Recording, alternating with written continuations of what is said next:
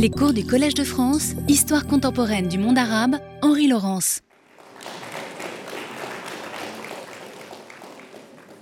Merci beaucoup. Donc, euh, c'est avec bonheur, en tout cas en ce qui me concerne, que je vous retrouve pour euh, les cours de cette année. Nous aurons 16 séances, je vous le signale tout de suite, ce qui veut dire donc 8 fois 2 heures. Euh, nous démarrerons, enfin, en janvier, il y aura donc deux séances de 2 heures qui auront lieu, euh, j'essaie de retrouver le calendrier, voilà, le 9 et le 16 janvier, mais ce sera de 11h à 13h et non pas de 15h à 17h. Donc faites attention, les séances de janvier auront lieu à 11h du matin, démarrant à 11h du matin, compte tenu qu'il n'y aura pas de séminaire euh, au mois de janvier. Bon, je vous préviens, mais il faudra le refaire régulièrement parce qu'il y a des gens qui risquent d'être pris par les routines habituelles et donc d'entrer dans des confusions. Alors, euh, j'avais abordé l'année dernière euh, ce sujet des crises d'Orient dans la mesure où je peux dire que c'était né en partie d'une interrogation sur ce qui se passait actuellement dans cette région du monde qui, peut-on dire, est devenue une terre de sang euh, ces euh, derniers temps. Et euh, me poser la première question, évidemment, quelles sont les éventuelles responsabilités étrangères, dans ces drames actuels de la région, puisqu'une vision sommaire dirait c'est la faute à Saxe, c'est la faute à Picot. Et en même temps, euh, quand on regardait sur la longue durée du 19e, voire du 18e siècle, on voyait la récurrence euh, d'un certain nombre de phénomènes historiques. Et donc j'avais expliqué l'année précédente, en tout cas, dans ces crises d'Orient, et puis dans le livre qui était paru sur les crises d'Orient avant 14, euh, chez Fayard, que, en fait, cette région du monde vivait dans un jeu permanent d'ingérence et d'implication des puissances extérieures ou régionales, et que donc il y avait évidemment à la fois responsabilité extérieure, puisqu'il y avait des ingérences, mais en même temps, il y avait des implications, c'est-à-dire des appels des forces locales euh, aux euh, puissances étrangères. Ceci n'a rien de spécifique à cette région. Euh, si on raisonne sur l'histoire européenne ou française, nous avons impliqué trois fois de suite les États-Unis dans le destin de l'Europe. Une première fois en 1917, euh, une seconde fois durant la Seconde Guerre mondiale et une troisième fois en 1949 avec la création de l'organisation du traité de l'Atlantique Nord, l'Alliance atlantique, euh, et que donc pour des raisons historiques, à chaque fois les partenaires européens, soit par rapport à l'Allemagne durant les deux premières guerres mondiales, soit par rapport à l'Union soviétique, ont impliqué une puissance étrangère qui était les États-Unis sur le continent européen. Donc il n'y a pas de spécificité en soi du Proche-Orient dans ce jeu d'implication et d'ingérence, mais simplement c'est devenu pratiquement le code génétique de la région, au sens où chaque acteur calcule toujours en fonction d'éventuels alliés extérieurs qu'il pourrait avoir ou d'alliés extérieurs que ses adversaires locaux euh, pourraient avoir. Donc ceci pour le cadre général. Et donc je m'étais arrêté l'année dernière, après avoir décrit la Première Guerre mondiale, les complexes règlements de l'après-guerre et d'une autre question qui revient de façon régulière, que nous allons voir en particulier maintenant, qui est comment se fait-il, enfin surtout, ces États arabes qu'on nous présente comme des créations étrangères euh, sont devenus des réalités autonomes et indépendantes, ne serait-ce qu'on a été incapable de les remettre en cause depuis le presque siècle qui nous sépare, disons, de San Remo, avril 1920, à aujourd'hui. Et euh, dans le cours euh, de l'année dernière, je crois que je suis à peu près terminé, à la situation de l'Irak euh, qui se voyait imposer un traité par la Grande-Bretagne Euh, bon, le roi Faisal euh, ne le voulait pas au départ, mais il a eu opportunément une crise d'appendicite, ce qui a permis au gouvernement irakien d'accepter le traité en l'absence euh, du roi. Mais faut-il encore pouvoir faire ratifier le dit traité par une assemblée élue? On n'est pas dans une période de dictature, dans cette période de l'entre-deux-guerres, il faut toujours que les traités se trouvent ratifiés. Et euh, ce traité, même s'il donne des pouvoirs considérables à la Grande-Bretagne, permet à l'Irak de ne pas être officiellement un mandat. Enfin, c'est une situation juridique compliquée. L'Irak échappe à la commission des mandats de la Société des Nations elle est directement gérée par euh, euh, les Britanniques dans une relation qui est plus bilatérale que comme étant un mandat.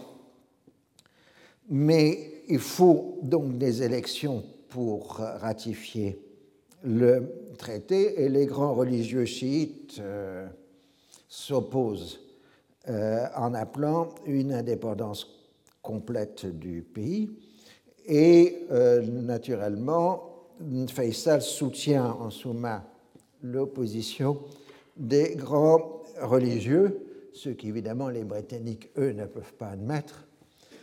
Et euh, il est obligé de faire machine arrière alors que le religieux déclare anathème, takfir, infidèle, l'équivalent en religion chrétienne c'est l'anathème, ceux qui participeraient aux euh, élections.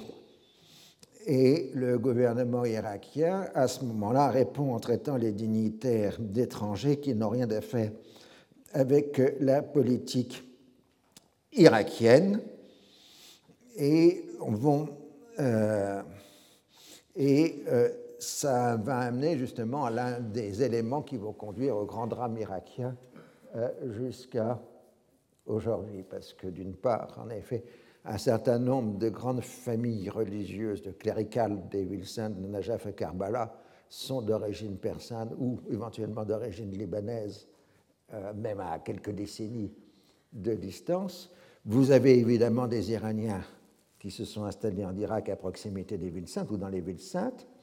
Et puis vous avez beaucoup d'Irakiens qui, à l'époque ottomane, s'étaient déclarés persans pour éviter la conscription ils vont se retrouver dans le piège qu'on va leur dénier une identité irakienne parce qu'ils s'étaient déclarés persans avant 1914.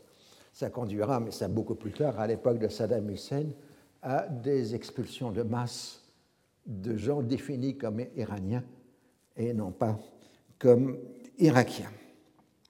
Et dans ce contexte aussi, vous avez les victoires kémalistes en Anatolie, le traité de euh, Lausanne. Euh, et on va donc faire de la question de Mossoul la question essentielle.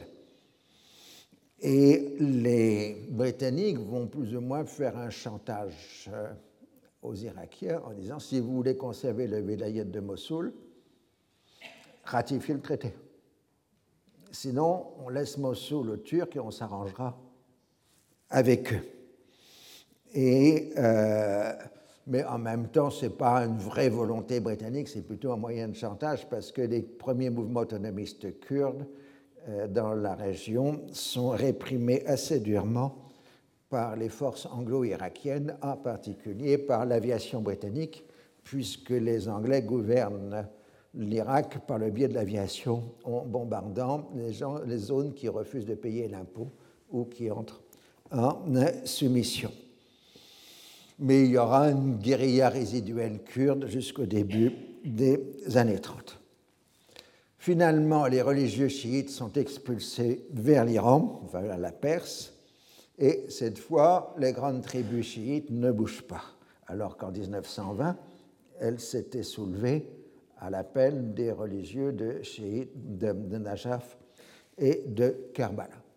Et le fait qu'il n'y a pas de soulèvement lors de l'expulsion des grands religieux, des mouchtaïdes, ça vient du résultat de la politique des notables menée par Faisal et par les Britanniques.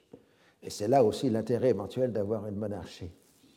Euh, car la politique britannique depuis 1914 est d'avoir en quelque sorte accéléré la sédentarisation des grandes tribus bédouines en donnant les terres des tribus aux chefs tribaux.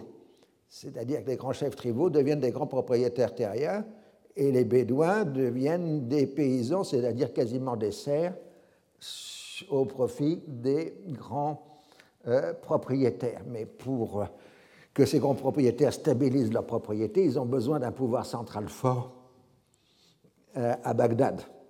Et donc, même s'ils sont chiites, ils soutiennent la monarchie. Et euh, donc, de façon intelligente, la monarchie centralise le pouvoir des grands propriétaires autour d'elle, ce qui explique l'absence de soulèvement euh, à ce moment-là.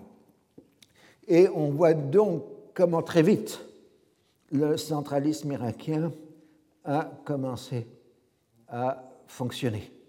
Car si en effet on a pu dire que la fusion des trois vilayettes ottomans de Mossoul, Bagdad et Basra avait été plus ou moins artificielle, il n'en reste pas moins qu'il n'y a aucun pôle de concurrence dans le pays par rapport à Bagdad. C'est bon d'ailleurs à l'époque ottomane, souvent euh, les trois vilayettes, étaient, en tout cas les deux vilayettes de Basra et de Bagdad, étaient gouvernées à partir de Bagdad.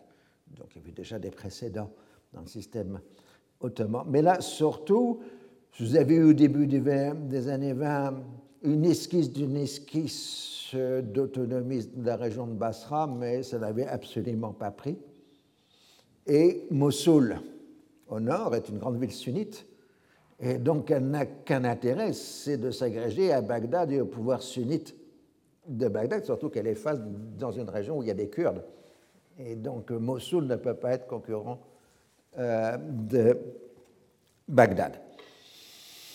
Et euh, donc, euh, de même, euh, Faisal draine autour de lui les chefs kurdes, les chefs turkmènes, et donc il mène ce qu'on appellerait dans un système colonial une politique des égards, et ça montre comment très vite le centralisme a pris en Irak, à la fois par la violence, évidemment par les bombardements aériens britanniques, mais aussi par l'agrégation des notables autour de la monarchie.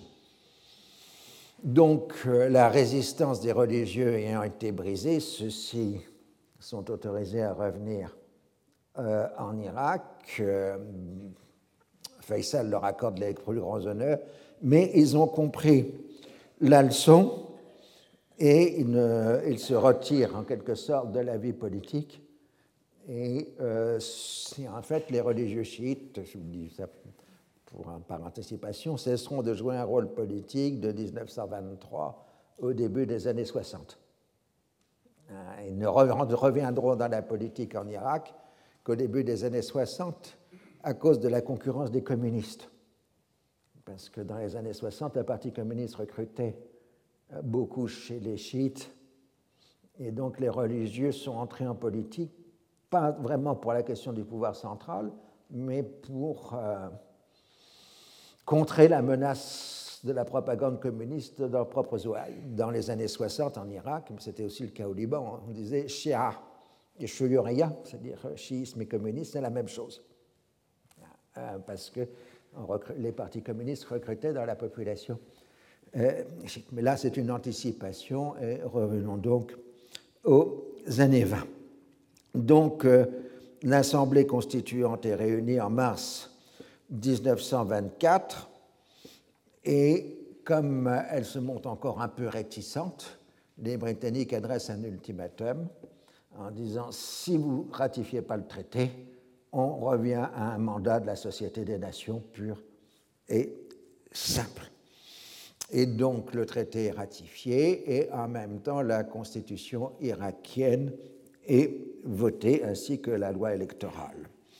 La monarchie se trouve dotée de grands pouvoirs, même si le gouvernement reste responsable devant l'Assemblée.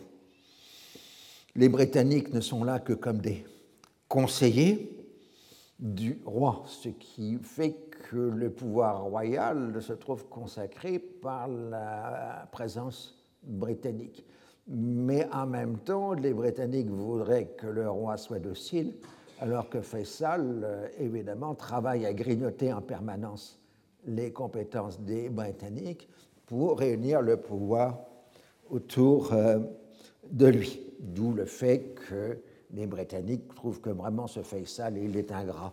Mais en fait, c'est le problème général des Britanniques. Ils trouvent que tous les peuples colonisés par eux sont ingrats et ne reconnaissent pas le mérite de la politique britannique. Les archives britanniques sont remplies de textes sur la gratitude des gens. Alors, euh, la SDN accepte que le traité remplace la charte du mandat qui n'a pas été élaborée, contrairement à la Palestine et à la Syrie. Reste Mossoul, puisque la question était ouverte, puisqu'on n'avait pas réglé la question de Mossoul euh, à un moment de la, du traité de Lausanne, et on avait envoyé un arbitrage de la Société des Nations. Et l'arbitrage est déposé en juillet 25. Le vilayet de Mossoul doit rester à l'Irak, à condition que le mandat dure 25 ans, sauf si le pays est admis avant à la Société des Nations, et que l'autonomie culturelle kurde doit être garantie. Et cette fois, l'Irak accepte, évidemment, ce qui amène à la conclusion d'un nouveau traité avec euh, la Grande-Bretagne, qui est conclu en 1926 pour 25 euh, ans. Quant au pétrole, la concession de la Turkish Petroleum Company, la TPC, est ratifiée en mars 1925. Elle couvre l'ensemble des pays sauf le vilayet de Basra, et le gouvernement irakien a été obligé d'abandonner sa revendication de participation au capital. En revanche, il recevra une redevance, une royalty payable en or. Le 5 juin 1926, un traité tripartite anglo-irako-turc est conclu reconnaissant l'intégration du vilayet de Mossoul à l'Irak, définissant les modalités de la délimitation de la frontière et accordant à la Turquie pour 25 ans 10% de la redevance de l'IPC payée à l'Irak. Alors, euh, dans la classe dirigeante irakienne, de la nouvelle monarchie irakienne, les hommes forts émergent de plus en plus. C'est le fameux groupe des anciens officiers de l'armée ottomane faut rappeler que 10% des officiers de l'armée ottomane étaient irakiens en 1914. Et euh, donc, ils ont été formés dans les académies militaires ottomanes et les kémalistes qui sont au pouvoir en Irak sont leurs anciens copains de classe. Donc, on peut comprendre la prégnance de ce modèle ottomano-kémaliste chez les anciens officiers dans le groupe général des officiers, il y a une petite élite qui est apparue, qui sont ceux qui se sont ralliés à Faisal durant la, guerre et qui sont participés à la révolte arabe. Mais enfin, tous qui été ou non du côté de Faisal veulent un État fort et centralisé capable de briser la force, par la force des tribus et le premier enjeu de la politique irakienne sera d'établir une armée de conscription.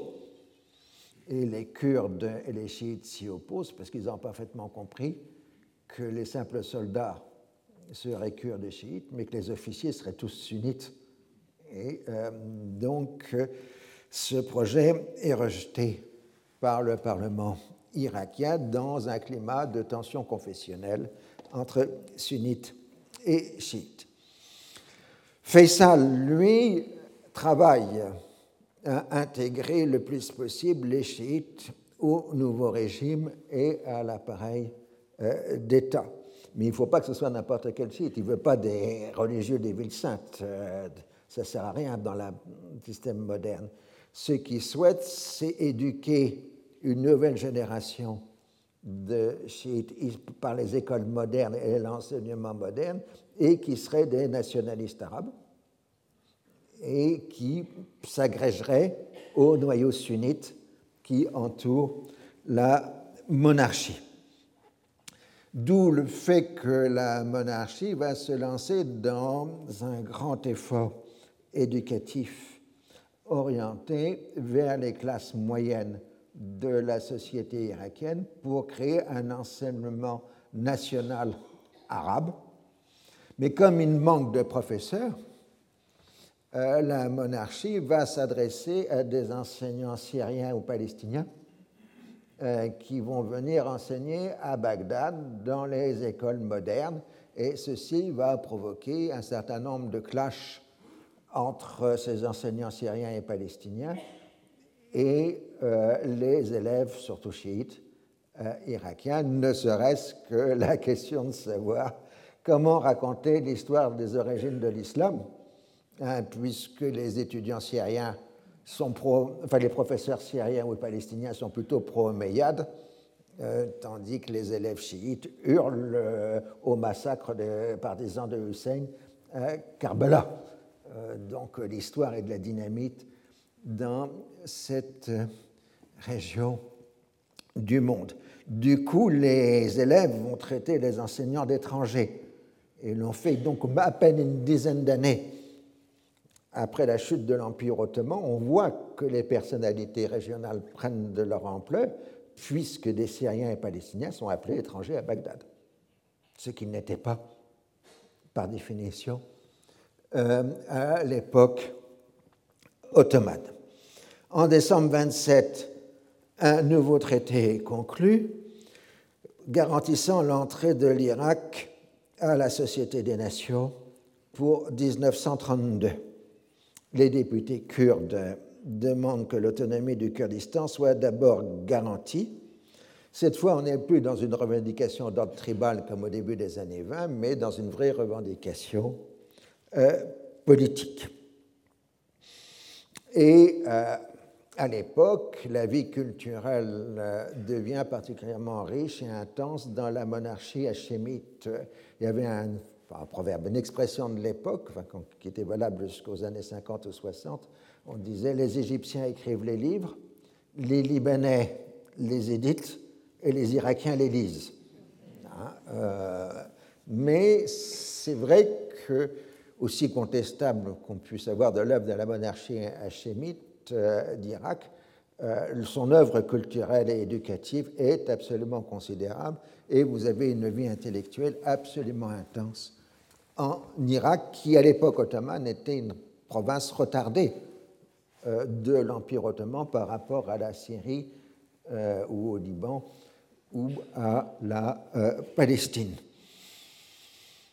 Alors l'homme fort de l'Irak moderne, de la monarchie, émerge progressivement. C'est Nouri Pacha Saïd, l'ancien officier de l'armée ottomane rallié à Faisal durant la révolte arabe, qui l'a suivi ensuite à Paris durant la conférence de la paix, puis ensuite a participé au royaume arabe de Damas. Et maintenant, Nouri Saïd devient l'homme clé du système politique euh, irakien, et ce sera pour 30 ans puisque jusqu'à la révolution du juillet 58 et de massacre au sens physique de sa personne, euh, le 14 juillet ou le 15 juillet 1958. Euh, et en 1930, Nouri Saïd conclut un nouveau traité qui définit ce qui doit être un Irak indépendant, qui paie en fait de la monarchie le garant de l'ordre public et de la défense du pays. En contrepartie, les Britanniques peuvent utiliser tout le pays en cas de guerre et ont le monopole de l'équipement et des conseillers de l'armée irakienne. Euh, les Britanniques conserveront deux bases militaires aériennes, puisque la priorité maintenant dans le système britannique de l'entre-deux-guerres, ce sont les bases aériennes ce qu'on appelle les voies impériales de communication. Je vous rappelle que la géographie issue de San Remo est une géographie de voies aériennes. Il faut que les avions britanniques de Londres jusqu'à Bombay soient en territoire contrôlé par les Britanniques. Donc, euh, Gibraltar, Malte, Chypre, Alexandrie, Jérusalem, Bagdad, Basra, et puis hop, on arrive à Bombay. Et à partir de 1920, vous avez des connexions aériennes entre euh, Londres et Bombay, ce qui réduit encore considérablement les trajets entre euh, le Hajj, l'Empire britannique des Indes, et la métropole. Alors, euh, le projet d'indépendance de l'Irak étant acquis, les minorités protestent pour demander des garanties. C'est le cas des Kurdes, des Yézidis. Je ne vous apprends pas qui sont les Yézidis parce que vous avez entendu parler de pas mal ces dernières années. Et les Turkmènes, ou Turcomans en français, mais enfin on dit Turkmènes aujourd'hui. Euh, donc ce sont des turcophones qui sont issus de populations nomades ou proches du nomadisme des Turkmènes par rapport aux Turcs qui sont plutôt des paysans euh, anatoliens. Donc ils pétitionnent auprès de la commission de la SDN pour obtenir des garanties. Mais le problème le plus grave vient des Assyro-Chaldéens, euh, qui sont en grande partie des réfugiés en Irak euh, lors des massacres de 1915 et de la destruction de la chrétienté anatolienne. Euh, le problème, c'est que les Britanniques se sont appuyés sur les Assyro-Chaldéens pour former des troupes locales à leur service, on appelle les levies. Euh, donc, euh, les Assyro-Chaldéens sont particulièrement haïs par la population arabe parce qu'ils sont totalement assimilés à la domination euh, britannique. Et maintenant, les Britanniques s'en vont et évidemment, euh, les Assyro-Chaldéens sont très inquiets et demandent soit qu'on leur donne un territoire autonome en Irak, soit d'être réinstallés ailleurs. Mais aucun pays au monde ne veut les accepter et certainement pas la Grande-Bretagne installerait des Assyro-Chaldéens dans les îles euh, britanniques. Dans ce contexte, euh, la Société des Nations conditionne l'accès à l'indépendance au respect d'un statut des minorités. C'est-à-dire ce qui se fait en 1932, c'est que la Société des Nations applique le statut des minorités organisé dans les traités de ce qu'on appelle le petit traité de Versailles, par le grand, c'est-à-dire pour la Pologne, et euh, les traités de Trianon et Saint-Germain pour les minorités d'Europe centrale et orientale. Ce statut des minorités est imposé à l'Irak comme condition euh, d'indépendance, c'est-à-dire que l'on accepte un droit d'ingérence dans les affaires irakiennes, puisque le statut des minorités dit que n'importe quel membre de la Société des Nations peut appeler à la Société des Nations de regarder le statut des minorités s'il y a une inquiétude sur leur sort. Et d'ailleurs, Faisal au début de 1933, demandera à l'ambassadeur britannique si lui, il avait le droit d'interpeller la Société des Nations pour la situation des Juifs en Allemagne après l'avènement d'Hitler. Euh, comme il était plutôt germanophile par ailleurs, c'était plutôt une vacherie qu'il envoyait à l'ambassadeur britannique euh, qu'autre chose. Alors ici, les minorités sont à la fois des réalités ethniques, les Kurdes, ou des minorités religieuses, les Yézidis et les Assyro-Chaldéens. En plus, il y a les Baha'is, donc cette secte dissidente de l'islam qui est devenue en soi une religion, mais que les musulmans refusent d'admettre comme une religion à part et considèrent les Baha'is, jusqu'à aujourd'hui d'ailleurs, comme des apostats et euh, donc ils sont majoritairement persécutés dans les pays musulmans où ils se trouvent encore aujourd'hui. Et les Britanniques voudraient bien prendre la défense des Bahis, mais les ennemis mortels des Bahis, ce sont les chiites. Parce que le bahisme est, est issu d'une scission du chiisme. Et donc les Britanniques préfèrent satisfaire euh, la majorité religieuse des pays chiites que la petite minorité euh, et euh, Nouri Saïd, discrètement, lui, prévient les Mustafa Kemal qu'il n'est pas question d'accorder des droits importants aux Kurdes, parce que ça provoquerait des problèmes pour le gouvernement kémaliste qui réprime ses propres Kurdes en Anatolie. Alors, dans le débat, les Britanniques interdisent à la commission des mandats de faire une enquête sur place, parce que de toute façon, la commission des mandats n'a pas le droit d'intervenir sur place dans les mandats, euh, que ce soit les mandats A, B et C. Euh, c'est-à-dire ceux d'Afrique, c'était les, mandats B, et ceux d'Océanie sont les mandats C. Et ceux A sont ceux du Proche-Orient. Euh, L'Allemagne, qui vient d'entrer à la Société des Nations, pousse à une indépendance réelle et non à un protectorat déguisé, parce que comme l'Irak était un mandat, euh,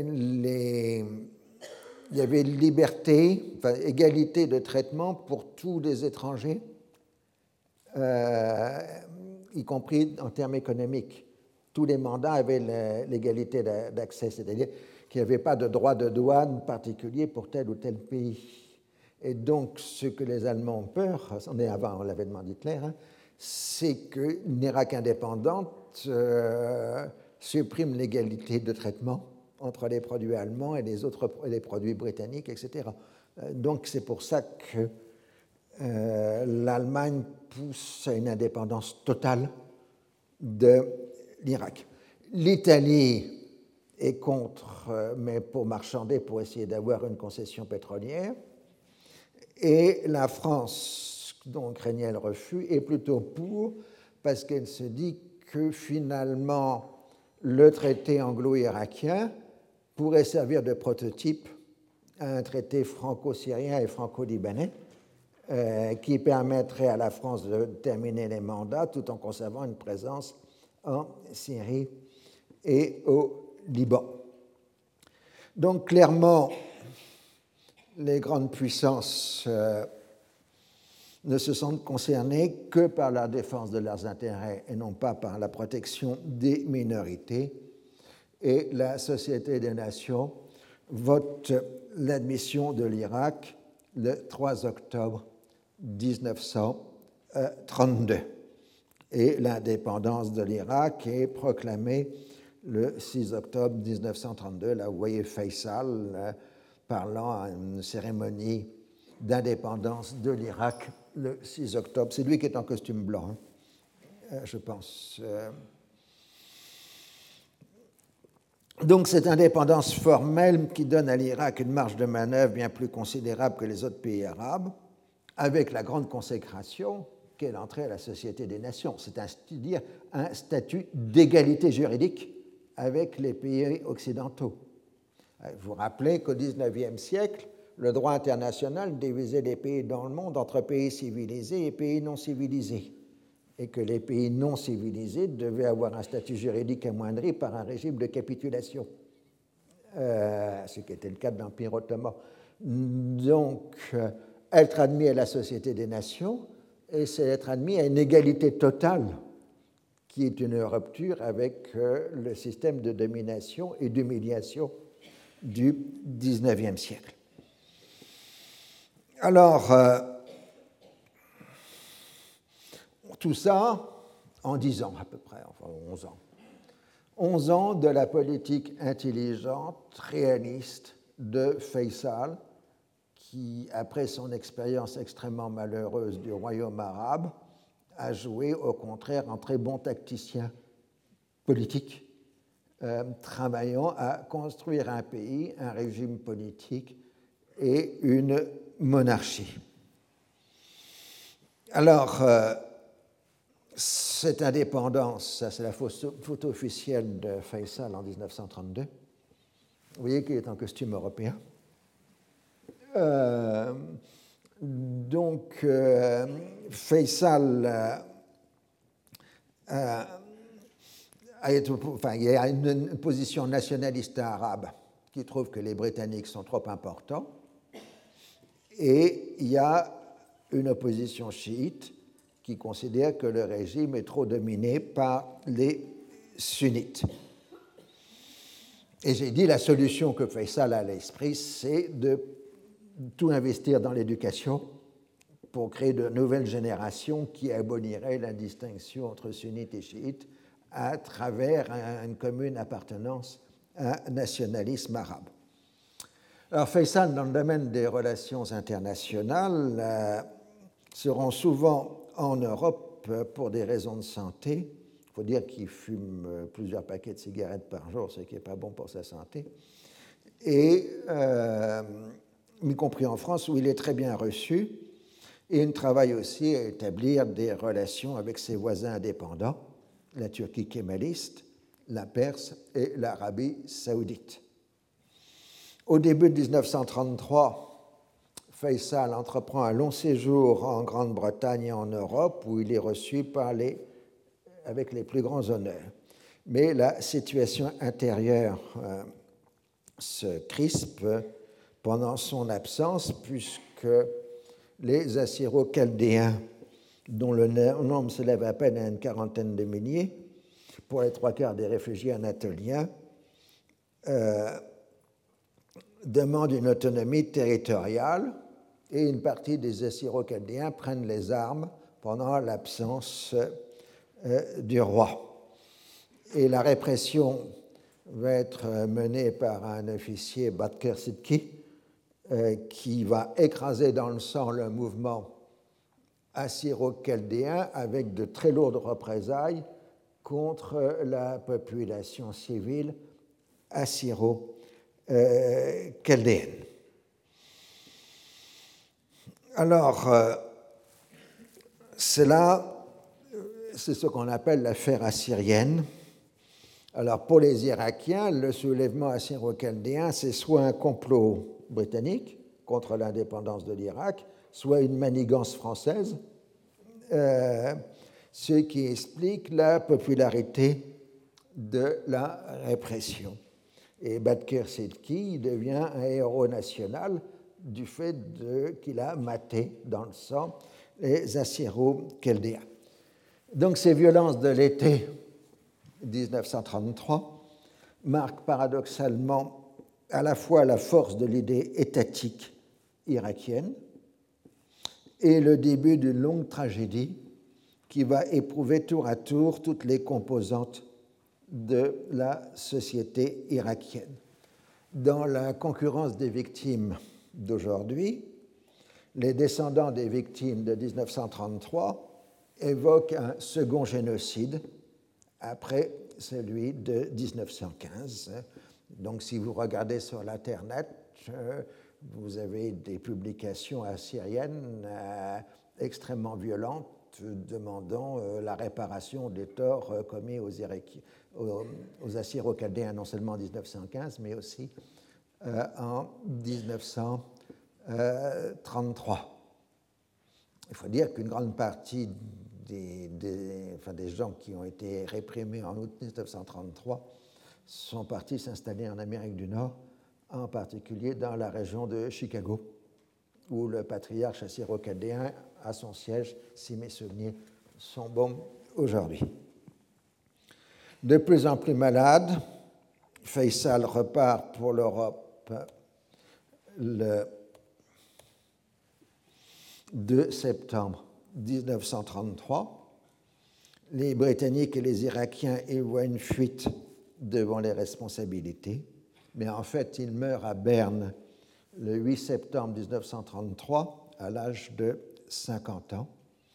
Il est enterré à Bagdad le 15 septembre, et vous voyez la, la photo des funérailles de Faisal plusieurs centaines de milliers d'Irakiens participent à ces obsèques qui sont les premières de ce genre. On pourra ensuite montrer les obsèques du roi Hussein ou les obsèques de Nasser, etc., comme grande manifestation populaire. Je veux dire, les, les centaines de milliers de personnes qui sont allées assister aux obsèques de Faisal, ils n'ont pas été forcés de venir. Hein.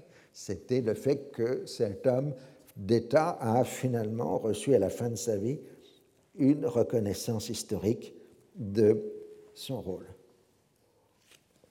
Alors, si l'Irak se veut l'État moderne par excellence, nous allons maintenant passer, avec un petit retour en arrière pour la cohérence, à la péninsule arabique et à la création du royaume d'Arabie saoudite.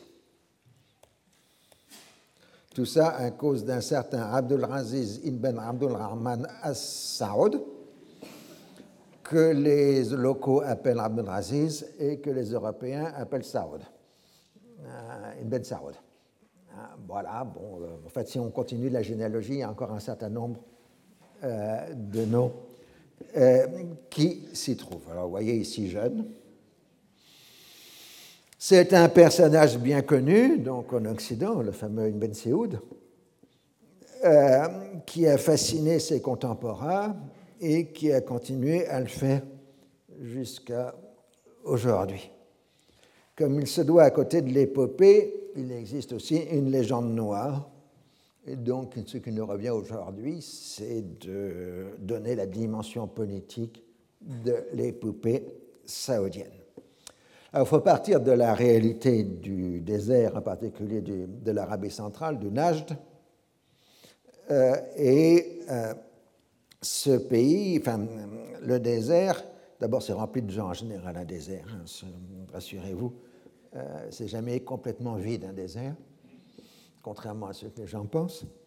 ensuite, vous avez deux types de groupements humains dans le désert.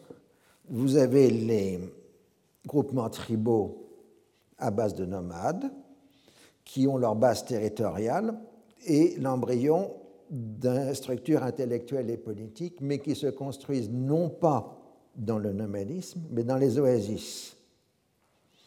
Et euh, il y a donc, euh, selon l'opposition classique, à la fois les Bédouins al-Badou et les sédentaires al-Hada, euh, qui forment la population du désert. Je dis ça parce que nous avons toujours dans l'imaginaire occidental, il n'y a que des nomades dans le désert qui passent leur temps à adorer un Dieu unique. On ne sait pas pourquoi d'ailleurs, parce qu'ils s'occupent plutôt de leurs moutons en réalité. Euh, mais euh, ça fait partie euh, de l'imaginaire, en particulier de l'imaginaire britannique. Alors il y a évidemment complémentarité économique entre les Bédouins et les sédentaires. Ah, parce que les Bédouins ont besoin des céréales des sédentaires et les sédentaires ont besoin de la viande et du lait que procurent euh, les nomades. Mais en, bon réaliste, les nomades ils passent aussi leur temps à raqueter les sédentaires euh, au nom de la protection, comme dans la mafia. On fait des offres qu'on ne peut pas refuser. la réforme religieuse puritaine et littéraliste dans Abdul Wahhab au XVIIIe siècle, euh, dans la lignée de l'école juridique dite Hanbalite, a donné naissance à un corpus idéologique qui a permis ensuite la constitution d'un État grâce à l'alliance entre la famille As-Saroud de Najd et la famille d'Adal Wahab qu'on va appeler les Al-Sher, euh, c'est-à-dire les religieux, en quelque sorte. Et à la fin du XVIIIe siècle, s'était créé un premier État saoudien qui avait pris le contrôle de la plus grande partie de la péninsule et qui avait dévasté l'Irak, puisque les chiites étaient évidemment des apostats pour euh, les littéralistes sunnites et il était licite de les massacrer. Ce premier État saoudien a été détruit par l'intervention égyptienne, dite égyptienne, de Mohammad Ali entre 1811 et 1818 à la demande du sultan de Constantinople. Et Ibrahim Pacha avait pris la capitale des Saouds en 1818. ce qui avait fait la force du premier État saoudien avait été la constitution d'une symbiose religieuse entre nomades et sédentaires dans une affirmation de l'unicité absolue de Dieu, donc euh, le Tawhid, et l'anathène, le takfir, porté sous toute forme d'association. L'effondrement de la domination dite égyptienne après 1840 avait permis la constitution de ce qu'on appelle le second État saoudien, avec comme capitale Riyad dans le Nage. Et ce second État saoudien était plus limité géographiquement, il contrôlait l'Arabie centrale. Et il a renforcé l'alliance entre les religieux wahhabites et la famille saoud. En particulier, ils ont installé une véritable dictature religieuse en Arabie euh, centrale, interdisant toutes les autres formes d'islam sunnite euh, en Arabie centrale. Mais la grande faiblesse de l'État saoudien, du deuxième État saoudien, c'est pour ça qu'on en parle beaucoup aujourd'hui, parce que ça pose des problèmes, ça a des échos aujourd'hui, c'est le problème de la succession. Et euh, très rapidement, la famille régnante saoudienne s'est divisée en clans qui se sont combattus euh, les uns aux autres, alors que les Ottomans font un retour en force à partir de Basra euh, à la fin du XIXe siècle. La province, le vilayet de Basra est censé aller jusqu'au Najd dans les cartes administratives euh, ottomane, ce qui expliquera aussi pourquoi les Saoudiens ont eu très peur en 1990 quand Saddam Hussein a occupé le Koweït, parce qu'il disait que Koweït avait partie de la province de Basra. Mais les Saoudiens savaient que le Riyad faisait partie de la province de Basra aussi. Euh, donc on comprend qu'ils ont mal aimé cette revendication.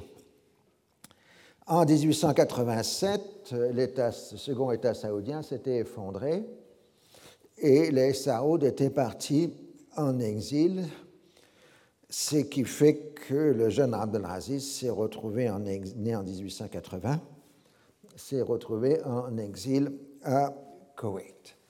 Là, je reprends un concept très intéressant qu'avait développé Yves Besson dans un livre que j'apprécie beaucoup sur la naissance de l'Arabie saoudite, euh, dans lequel Yves Besson explique qu'il y a une politique du désert qui est un jeu permanent d'alliances et de contre-alliances entre groupes tribaux et à l'intérieur des familles dirigeantes des tribus. C'est donc une situation pleine de retournements de situation et l'acteur politique du désert est aussi réputé par sa vaillance que par sa ruse. Et euh, ce qui va se passer à la fin du XIXe siècle, c'est que cette politique du désert va s'abriquer avec la grande politique internationale. Parce que les Britanniques sont partout. Euh, ils sont partout. En 1899, à cause de l'affaire des chemins de fer de Bagdad, ils ont imposé leur protectorat sur Koweït. Ils contrôlent, ils ont imposé tout le long du XIXe siècle leur protectorat sur tous les Émirats du Golfe ils ont un protectorat de fait sur le Oman. Ils sont à Aden, euh, au Yémen. Les Britanniques, et puis depuis 1882, ils sont en Égypte. Donc, en quelque sorte, les Britanniques ceinturent la péninsule arabique, sauf du côté de la Syrie. Et donc, euh, dans son enfance et dans sa jeunesse, le jeune Abdelaziz, il est à Koweït et il est informé de tout ça, puisque Koweït est au centre de la politique internationale et mondiale au début du XXe siècle à cause du chemin de fer de Bagdad, qui est la grande affaire euh, régionale. Et euh, donc, il fait son éducation politique à ce moment-là, d'autant plus que le cher de Koweït de l'époque, le fameux Moubarak le Grand, était un redoutable manœuvrier politique, euh, justement, dans cette politique du désert. Alors, euh, c'est à partir de là qu'en janvier 1902, Abdelaziz se lance avec quelques dizaines de compagnons dans la reconquête de son royaume en prenant Riyad par un coup de main en janvier 1902. Il va suivre 12 ans de guerroiement dans la péninsule arabique pour établir ce qui est à l'époque l'émirat saoudien et euh, l'idéologie ou la de, de, Abdelaziz, Ben Saoud si vous voulez, c'est que son but, son rêve, son projet, c'est de reprendre la totalité des territoires qu'ont contrôlé les Saouds dans le premier et le second État saoudien. Alors, euh, il prend le titre politique et religieux d'imam, mais son territoire s'appelle un émirat. Et euh, donc, le, programme politique euh, d'Arab el-Raziz, c'est de définir tous ses adversaires comme des apostats. Il fait le takfir au maximum. Et c'est ainsi que le wahhabisme ou de façon plus claire, ce qu'on va appeler, selon l'expression de mon ami et collègue euh, Nabil Moulim, le handballo-wahhabisme, euh, devient complètement un instrument de pouvoir et confondu avec la maison des Saouds. Alors, cette prédication wahhabite va aboutir à un phénomène original un projet de sédentarisation des Bédouins sur une base religieuse autour des points d'eau. En changeant de mode de vie, les Bédouins vont être soumis à une véritable inculcation de la perspective wahhabite, conduisant à créer une armée de Bédouins sédentarisés qui entreront dans l'histoire sous le nom des Irwan, des frères, et les Irwans saoudiens vont devenir très rapidement une armée puissante. Alors là, vous avez une photo euh, d'Irwan au début du XXe siècle, et vous me remarquerez évidemment que le drapeau, enfin que l'étendard, c'est la Shahada, c'est-à-dire exactement le même étendard qui a été repris par Daesh aujourd'hui. Et euh, donc, euh, ces Irwan, c'est la force de frappe des Saouds qui ne font que le djihad en permanence, puisque tous les adversaires euh, des Saouds sont définis comme des non-musulmans, comme des apostats, des kafirs. Mais, ça c'est la différence avec le djihad d'aujourd'hui, en permanence, Abdel-Aziz rappelle en bonne religion en bonne théologie musulmane, que seul le chef de la communauté, c'est-à-dire lui, a le privilège de déclarer le djihad, de collecter les impôts et d'exécuter les peines légales. Alors on a pu parler presque de génocide culturel euh, dans la prédication wahhabite du début du XXe siècle qui a pratiquement déraciné la culture traditionnelle des Bédouins de l'Arabie euh, centrale. Mais en même temps, vous avez là ce renforcement entre le personnel religieux et la monarchie, qui sont en complète symbiose, euh, puisque l'expansion des Irwan et des Saouds correspond à une expansion du wahhabisme. Alors, pour les Saouds, euh, pour les Anbalo wahhabites, en bonne doctrine, le califat ottoman n'est pas valide et de toute façon, il n'est pas question de reconnaître une quelconque vassalité par rapport au pouvoir ottoman, puisque ce serait sinon abandonner le projet de récupérer les territoires perdus par la famille Saoud. Alors, l'intelligence stratégique d'Abdelaziz a été de penser immédiatement que le seul moyen de s'en sortir, c'était s'appuyer sur les Britanniques. Et il s'est donc, dès la prise de Riyad, euh, envoyé des émissaires successifs auprès des Britanniques en disant Je suis prêt à être votre allié. Mais les Britanniques, ça ne les intéresse pas, ils ne veulent pas entrer dans l'Arabie centrale. Il n'y a rien, il du sable dans l'Arabie centrale, vous savez bien. Euh, donc ça n'a strictement aucun intérêt. Donc on a dès le début du XXe siècle ce qu'on peut appeler la synthèse saoudienne, une prédication religieuse intransigeante allant jusqu'à combattre un grand nombre de musulmans définis comme hérétiques, et un réalisme politique cherchant le soutien d'au moins une grande puissance occidentale, au risque de voir se constituer une confrontation mortelle entre les deux points, entre la prédication religieuse et l'alliance occidentale. L'étape décisive est la conquête du Haza euh, en 1913. Alors, d'abord parce que ça donne à l'émirat saoudien une population littorale composée majoritairement de chiites, mais ce qu'on ne sait pas, c'est que, qu'on ne saura que 30 ans plus tard, c'est que dans le sol du Haza, il y a la plus grande réserve de pétrole du monde. Euh, donc c'est un moment décisif. Et euh, les Ottomans ayant été, chassés, de cette région, les Ottomans ont fait ce que tout empire fait, ils ont négocié. Et euh, ils ont accepté de faire d'Ibn Saoud le gouverneur du Najd, le Wali. Donc il était émir pour les siens, mais Wali, gouverneur euh, pour les Ottomans ce qui permet de maintenir une fiction d'un ordre ottoman allant jusqu'aux frontières du Qatar, si vous voyez sur la carte. Cette fois, les autorités britanniques considèrent que quelqu'un intéressant puisqu'il est sur la mer maintenant.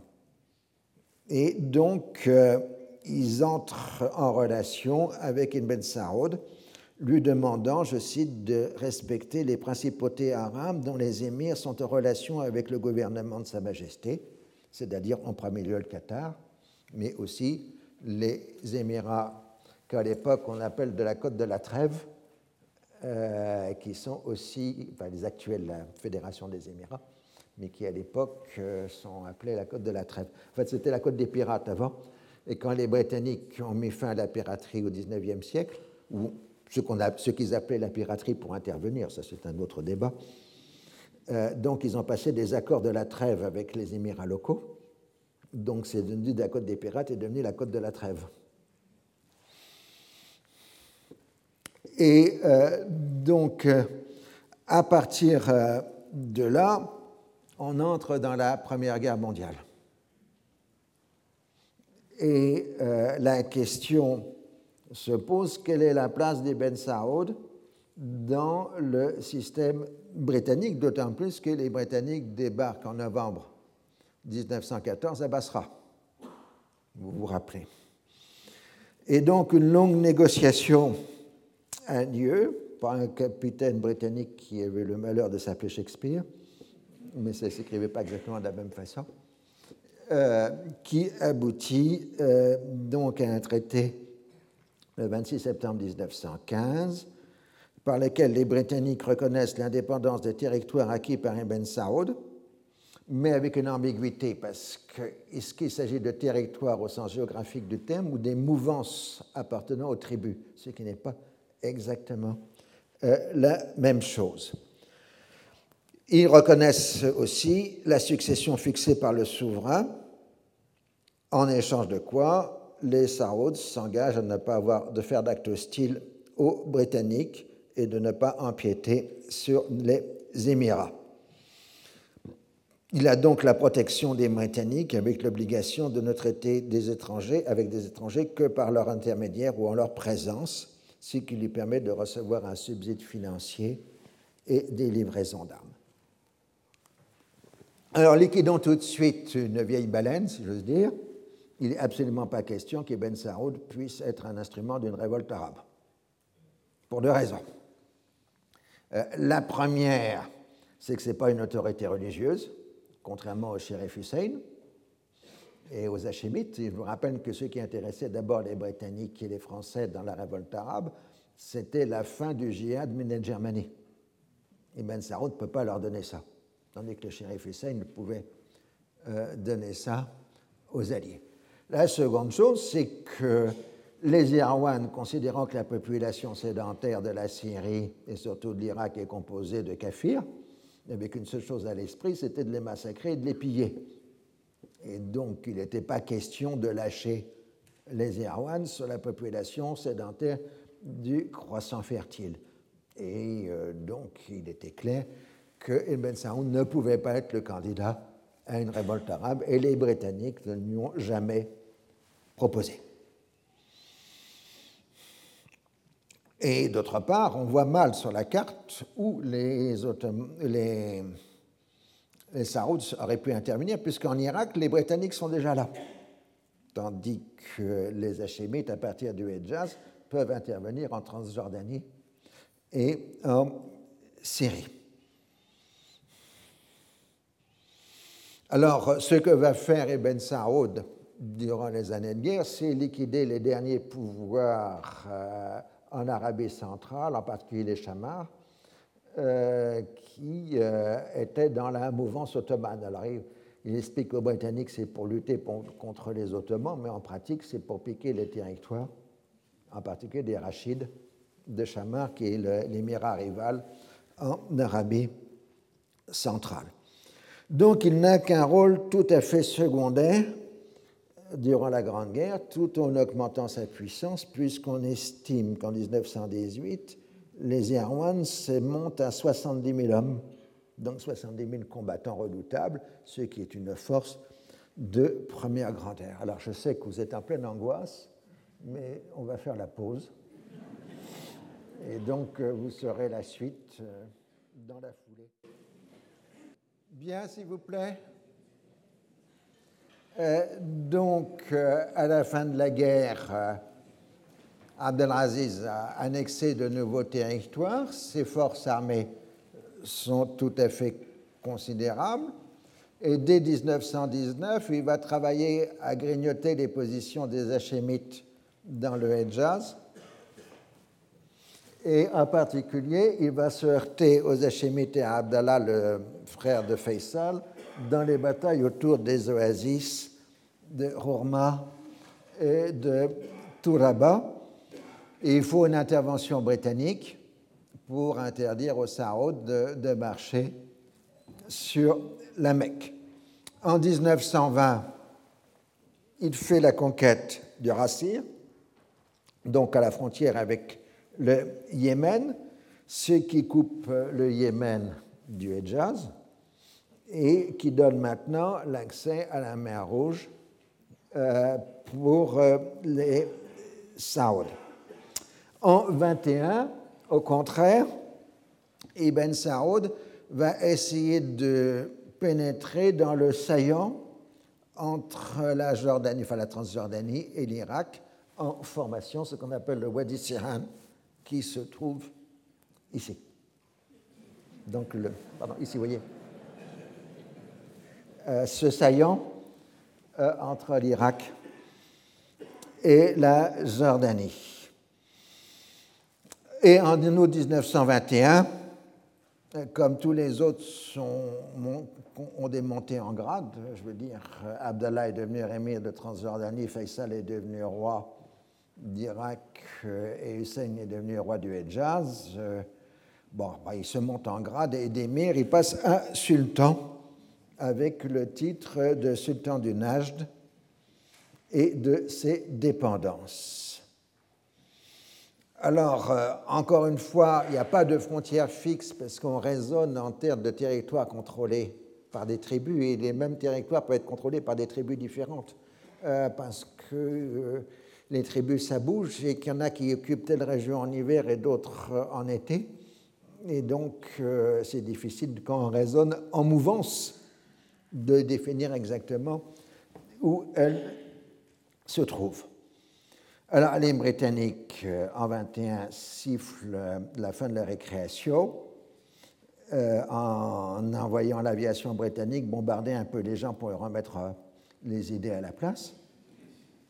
Et euh, donc, on arrive euh, à une série d'arbitrages par les autorités britanniques, en particulier celui qui est mené par Sir Percy Cox, qui est le premier haut-commissaire britannique en Irak, qui est le fameux arbitrage de Hawker, je ne sais pas à peine vous le nom, mais qui impose la frontière entre euh, l'Arabie saoudite, enfin, entre le Najd et ses dépendances, et le Koweït. Alors, selon en novembre 22, alors selon un témoin britannique, lors d'une conférence plénière de la conférence, C. Percy Cox prit un crayon et dessina sur la carte de l'Arabie soigneusement une ligne frontalière du golfe Persique au Jabal Anaizen, qui est proche de la frontière transjordanienne. Il donnait ainsi à l'Irak une zone assez large qui était précisément réclamée par le Najd. Puis, bien évidemment, pour apaiser Ben Saroud, il privait le Koweït de près des deux tiers de son territoire pour le donner au Najd, en arguant du fait que le pouvoir des Ibn Sabah, les émirs de Koweït, appartenait moins au désert que ce n'en avait été le cas au temps de la Convention turco-britannique. Au sud et à l'ouest du Koweït, lui-même, percé délimita deux zones qui, déclara-t-il, seraient des zones neutres, les deux là. Il les appela zone neutre du Koweït et zone neutre de l'Irak. Abdul Latif Pacha al-Mandil fit alors mine de protester en prétendant que le Koweït n'avait nul besoin d'une zone neutre.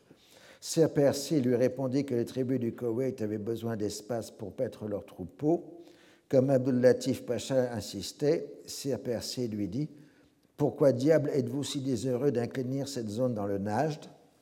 Naïvement, Abdul Latif Pacha répondit parce que nous pensons qu'il y a du pétrole dans cette zone. C'est précisément pour cette raison que j'en fais une zone neutre, répliqua Percy. Chacun en aura une partie égale. Donc là, nous sommes en 1922 et on est en train de fixer les frontières. Donc quand on vous parle des frontières des États arabes après-guerre, enfin après la Première Guerre mondiale, nous avons les frontières qui sont fixées dans la suite dans la foulée de San Remo, ça, c'est évidemment pour les anciennes provinces de l'Empire ottoman. Mais vous avez toutes les frontières de la péninsule arabique qui vont être progressivement définies par des arbitrages britanniques euh, durant les années 20 et 30. Mais ce ne sera pas complètement terminé parce que les derniers arbitrages auront lieu dans les années 1950. Mais on voit donc que la fabrication d'États s'étend maintenant à la péninsule arabique. Comme euh, les Britanniques sont à court d'argent, en 23, ils suppriment les subsides accordés aux Saouds. Comme ils, avaient déjà cessé de payer le roi Hussein, la perte financière est lourde pour le chef bédouin, mais libère les moyens de pression de la puissance impériale. Donc, euh, El Saoud laisse les Irwan s'en prendre à la Transjordanie tout en les désavouant si nécessaire. Les Britanniques tentent d'imposer des arbitrages entre les Hachémites et les Saouds, mais ce Saoud tergiverse et finalement le 5 mars 1924, euh, deux jours après l'abolition du califat ottoman, Hussein, qui séjourne en Transjordanie chez son fils Abdallah, se proclame calife à la place du calife, ce qui le discrédite largement dans le monde musulman, à un moment où les Britanniques lui sont devenus hostiles, alors que ses sujets du Hejaz le rejettent. Et on arrive là donc maintenant à la création du royaume d'Arabie saoudite. De par son indépendance, le Hejaz constitue le maillon faible de la chaîne des États hachémites qui bloque l'accès d'Ibn Saoud au croissant fertile. Parce que contrairement au mandat, il n'y a pas de protection militaire britannique. Dès la fin mai 1924, des assemblées des tribus, des religieux et des Irwans somment Hussein de renoncer à ses prétentions califales. Ibn Saoud fait ainsi de la guerre du Hejaz une affaire essentiellement religieuse et qui, en tant que telle, ne doit pas concerner les puissances européennes. Et dans cette conquête du Hejaz, il a le soutien des musulmans indiens, ce qui compte beaucoup pour euh, les Britanniques parce qu'ils ont toujours euh, en perspective l'attitude des musulmans indiens pour la gestion de l'Inde. Donc, à la fin août 1924, les Irwan pénètrent dans le Hejaz et beaucoup de tribus se rallient à eux. Les Britanniques annoncent leur neutralité, ne demandant qu'une seule chose, que l'accès des lieux saints soit assuré pour les fidèles de l'Empire euh, britannique. Et ils imposent donc à la Transjordanie et à l'Irak à ne pas intervenir dans la guerre du Hejaz. Euh, donc, sauf la seule chose qu'ils font, c'est de rattacher Aqaba, donc l'accès à la mer Rouge, à la Transjordanie, alors que ça faisait partie jusque-là du Hejaz. Euh, à la fin août 1920, donc pardon, à 5 octobre 1924, Hussein abdique euh, en faveur de son fils aîné Ali, mais la Mecque tombe sans résistance la semaine suivante. Saoud continue d'agir avec intelligence et prudence et à grignoter les positions, ce qui fait que l'étape finale, c'est le siège euh, de Jeddah au début de 1925. Et euh, il attend le succès en permettant les pèlerinages d'avoir lieu. Médine capitule le 5 décembre 1925. Le 18 décembre 1925, Ali abdique et part le 22 décembre. Et le 25 décembre, la guerre est officiellement terminée. Le 8 juillet 1926, les notables du Hejaz font officiellement allégeance, Bayra, à Ibn Saoud, qui, cédant à leur sollicitation, parce que sinon il n'aurait jamais eu l'idée, prend le titre de roi du Hejaz, tout en étant sultan du. Donc il est roi du Hejaz et sultan euh, du et ses dépendances. En février 1926, la Grande-Bretagne, la France, l'Union soviétique et les Pays-Bas, c'est-à-dire les grandes puissances coloniales musulmanes en terre d'islam, reconnaissent le nouveau roi du Hejaz et Ben Saoud envoie son fils Faisal, l'émir Faisal, qui lui sert de ministre des Affaires étrangères, faire une tournée européenne pour marquer ce nouveau statut. En juin 1926, le nouveau roi organise un congrès du monde musulman à la Mecque. Il fait bien comprendre que les, délégués n'ont pas à traiter des questions politiques, mais des modalités concrètes du pèlerinage à la Mecque. En fait, c'est un événement essentiel dans l'histoire de l'islam, ce congrès de la Mecque de juin 1926, parce que les Wahhabites, jusque-là, étaient considérés comme des marginaux euh, et comme presque des hérétiques par rapport à l'ensemble de l'islam sunnite, alors que maintenant ils sont reconnus officiellement par le reste du monde musulman comme sunnites, et progressivement ce sont eux qui vont définir le sunnisme pour le siècle qui suit. Donc ils passent d'une situation de marge de l'islam sunnite à la centralité euh, d'aujourd'hui. Alors au Hejaz, les Wahhabites entreprennent une purification religieuse qui passe par la destruction des sanctuaires établis sur les tombeaux du prophète, de ses parents, de ses compagnons et de façon générale de tous les saints de l'islam. Le puritanisme autoritaire est imposé de force. Alors les Britanniques, eux, ont mis au point des patrouilles du désert en Transjordanie et en Irak pour arrêter les incursions des Irwan et font savoir que euh, il n'est pas question de tolérer de nouvelles progressions wahhabites euh, vers le croissant fertile. Et donc, euh, Ibn Saroun comprend parfaitement le message, parce que de toute sa vie, son essence politique, c'était jamais de se heurter à une grande puissance. Donc ici, les Britanniques. Et donc, euh, il négocie euh, avec les émissaires britanniques. Euh, alors, c'est une longue négociation qui aboutit au traité de Jeddah du 10 mai 1927, qui reconnaît la pleine indépendance des possessions du roi du Hejaz et du sultan du Nejd, la suppression des capitulations, parce qu'elles étaient appliquées à Jeddah, et officiellement quelques petites choses dont tout le monde se moque, comme la suppression de l'esclavage, mais on aura oublié de l'appliquer ensuite. L'esclavage sera supprimé dans les années 60 euh, en Arabie saoudite. Euh, Vous savez tous, évidemment, puisque vous avez tous lu stock de Hergé qui porte ce problème.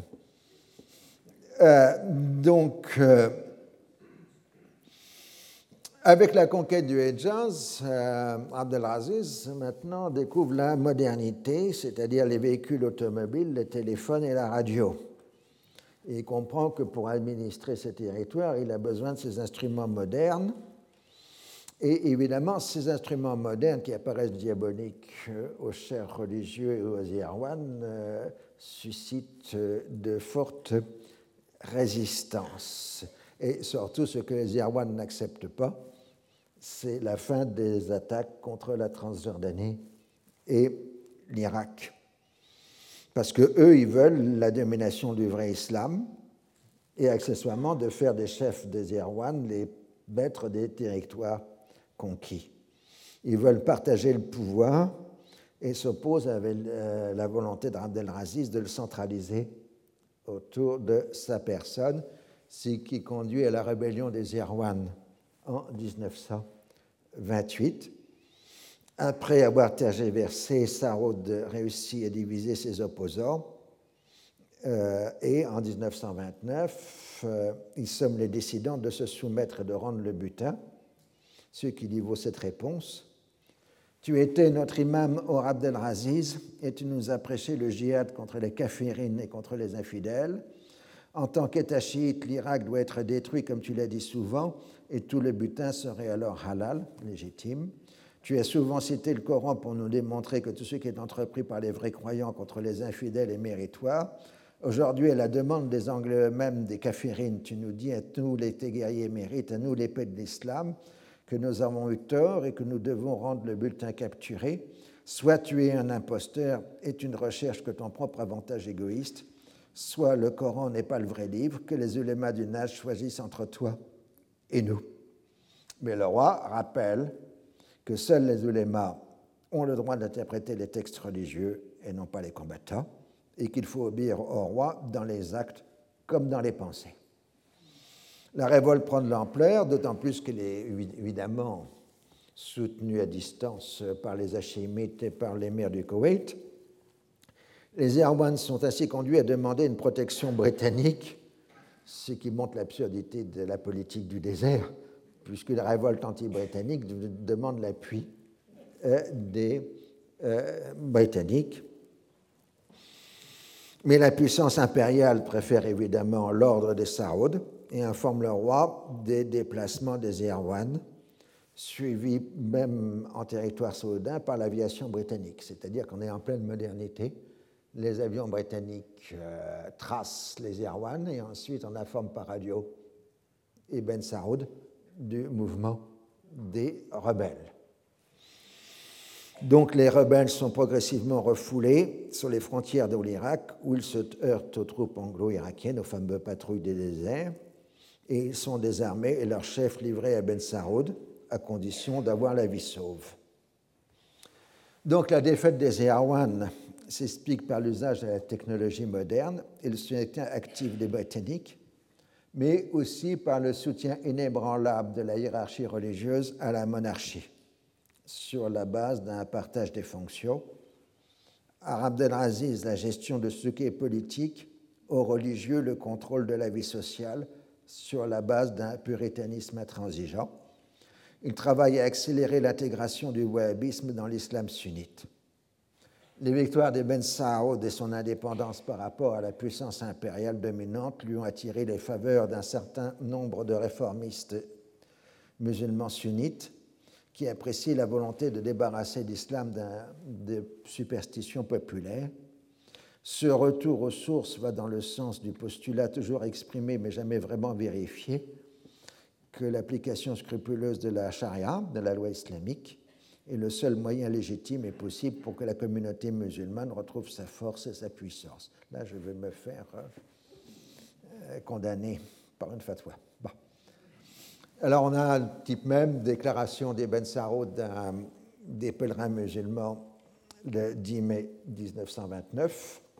On nous qualifie de wahhabites pour tenter de faire croire que nous avons une école, Mavhab, à part C'est là une grave erreur engendrée par la propagande hostile et malveillante.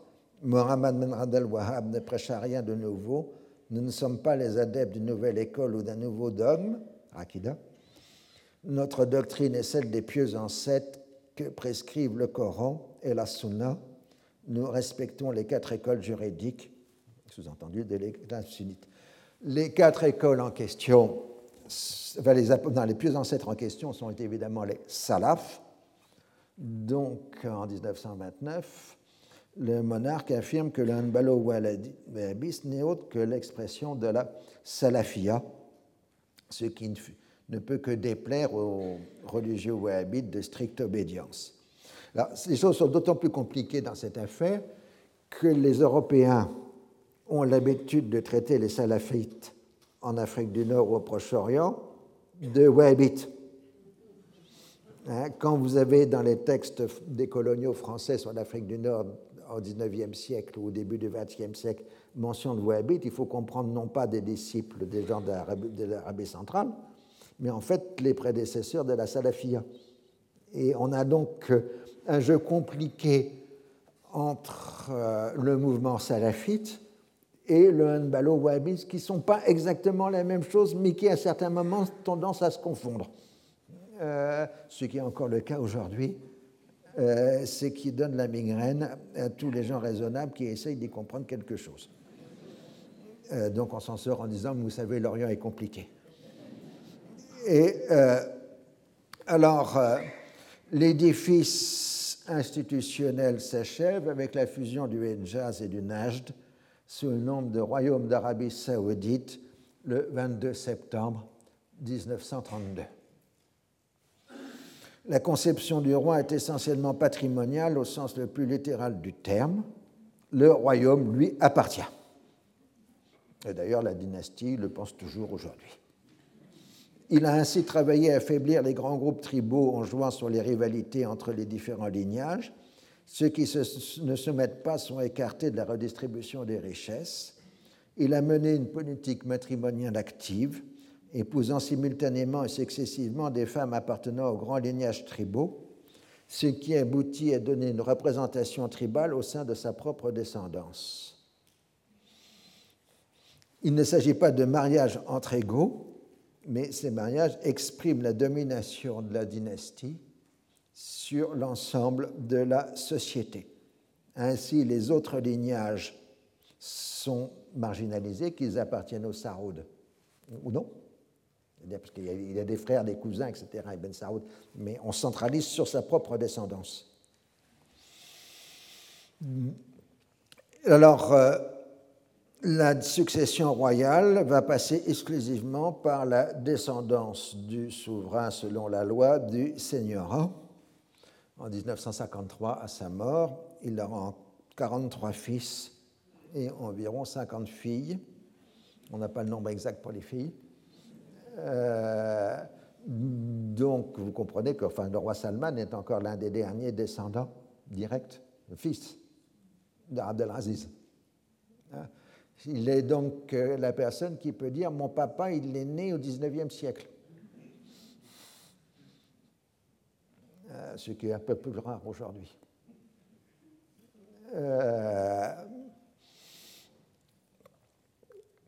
La création du royaume d'Arabie saoudite repose donc sur la question irritante et exaspérante du rôle du grand homme en histoire. Bien évidemment, tous les éléments qui ont permis de le constituer lui préexistent, mais c'est bien le charisme et l'intelligence stratégique d'Abdelaziz qui ont été les facteurs essentiels. Il a su utiliser les potentialités du handballo-wahhabisme comme instrument de cohésion sociale et de dynamisation des groupes, tout en les subordonnant constamment aux impératifs de sa politique. Cette ligne de conduite se retrouve dans son jeu permanent avec les Britanniques, pour paraphraser une phrase célèbre et qui pourrait être appliquée aujourd'hui à bien des situations. Il faut savoir terminer un djihad. Le royaume est bien une création endogène, mais il ne s'est jamais construit en opposition à la grande puissance impériale. La politique du désert s'est ainsi trouvée imbriquée dans la politique internationale. Une fois le royaume constitué, Le sentiment d'encerclement perdure puisque les États hachémites sur ses frontières nord, tandis que l'Iméma yéménite lui est profondément hostile à cause de la perte du Rassir. D'où une guerre entre les deux pays, du Yémen et l'Arabie saoudite, en 1934, qui conduira à de perte de nouveaux territoires du Yémen et à une inimitié durable entre le Yémen et l'Arabie saoudite. Les protectorats britanniques de Koweït et d'Oman interdisent toute expansion vers le Golfe, alors que certaines frontières ne sont pas encore délimitées, d'où la question de la définition des mouvances tribales. Donc là, nous venons de voir, euh, je ne sais pas comment dire, peu cette version moderne de Game of Thrones, euh, qui est la création euh, du royaume d'Arabie saoudite, qui est réellement une, épopée à coups de sabre comme on n'a jamais vu dans l'histoire récente, euh, enfin dans l'histoire euh, du XXe siècle. Et là, maintenant, nous allons basculer de l'autre côté de la force en voyant les autoritarismes modernisateurs. Donc après le, le puritanisme religieux. Alors, on démarrait évidemment par l'Iran, enfin par, par la Perse puisque, je vous rappelle, les Britanniques ont installé au pouvoir le 21 février 1921 grâce à un coup d'État intelligemment mené, Reza Khan, qui a pris le commandement de toutes les forces armées, tandis que l'ambiance devient de plus en plus nationaliste. Et Reza Khan contrôle ainsi le ministère de la guerre et les Britanniques émettent une espèce de doctrine de Monroe interdisant à tout étranger d'accéder à une position importante en Perse. Néanmoins, Rezaran réussit à faire venir des conseillers financiers américains en décembre 22 qui permettent de moderniser le régime fiscal. Donc voici Rezaran à l'époque. Progressivement, il devient l'homme fort du gouvernement ce qui lui vaut la méfiance croissante des Britanniques. Le Shah Qajar, plus soucieux de gérer sa fortune personnelle que d'essayer de gouverner, n'a plus grande importance politique. L'armée est réorganisée et commence à devenir une force euh, conséquente. Elle combat avec succès les différentes insurrections provinciales. L'objectif le plus important est de mettre fin à l'hégémonie des tribus sur le site de l'Iran, qui font partie de la clientèle traditionnelle de la Grande-Bretagne. Il en est ainsi de l'émirat arabe quasi indépendant de Mohamara sur le châtel arabe. En dépit de la protection, et de la région s'appelle à l'époque l'Arabistan, et en dépit des Britanniques, en 1924, euh, l'armée iranienne, enfin persane, occupe l'Arabistan met fin à l'autonomie du cher de Mohamara et donc Mohamara devient Roramshar et euh, l'Arabistan devient le Rosistan et on voit donc l'action centralisatrice euh, du nouveau pouvoir euh, iranien, enfin persan. Il s'est fait désigner comme Premier ministre le 28 octobre 23, tandis que le Shah quitte le pays le 5 novembre. Il dispose, grâce à réforme fiscale, de nouveaux revenus qu'il consacre à la modernisation de l'armée et de l'économie. Euh, avec brutalité, Raza cherche à rétablir la grandeur de son pays qui passe par l'établissement de son pouvoir personnel la monarchie Kadjar est complètement discréditée et une campagne de propagande est lancée pour créer une république de Perse. Mais le clergé chiite s'oppose au projet de république, surtout à un moment où l'islam est tout à fait ébranlé par l'abolition du califat euh, par Mustafa Kemal et la création de la République de Turquie. Le clergé chiite ne veut pas d'une République de Perse qui pourrait être le, même modèle de la République de Turquie euh, de Mustafa Kemal. D'autant plus qu'on pense bien que derrière là, il y a un projet de laïcisation autoritaire. Donc, devant l'opposition du clergé chiite, Reza Khan renonce à construire une république, mais il est maintenant en position de force. Euh, et en mai 25, il supprime tous les titres de noblesse qui avaient connu une, une inflation extraordinaire. Ils avaient des noms magnifiques, les Persans du 19e siècle, Ombre de Dieu sur terre, gouverneur de la mort. Il y avait des kilomètres de titres, c'était très beau.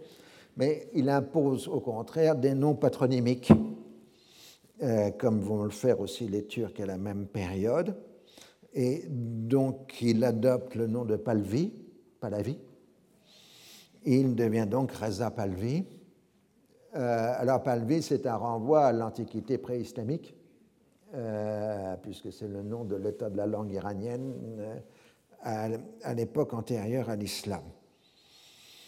À l'automne 1925, euh, il lance la campagne pour, contre la monarchie Kadjar.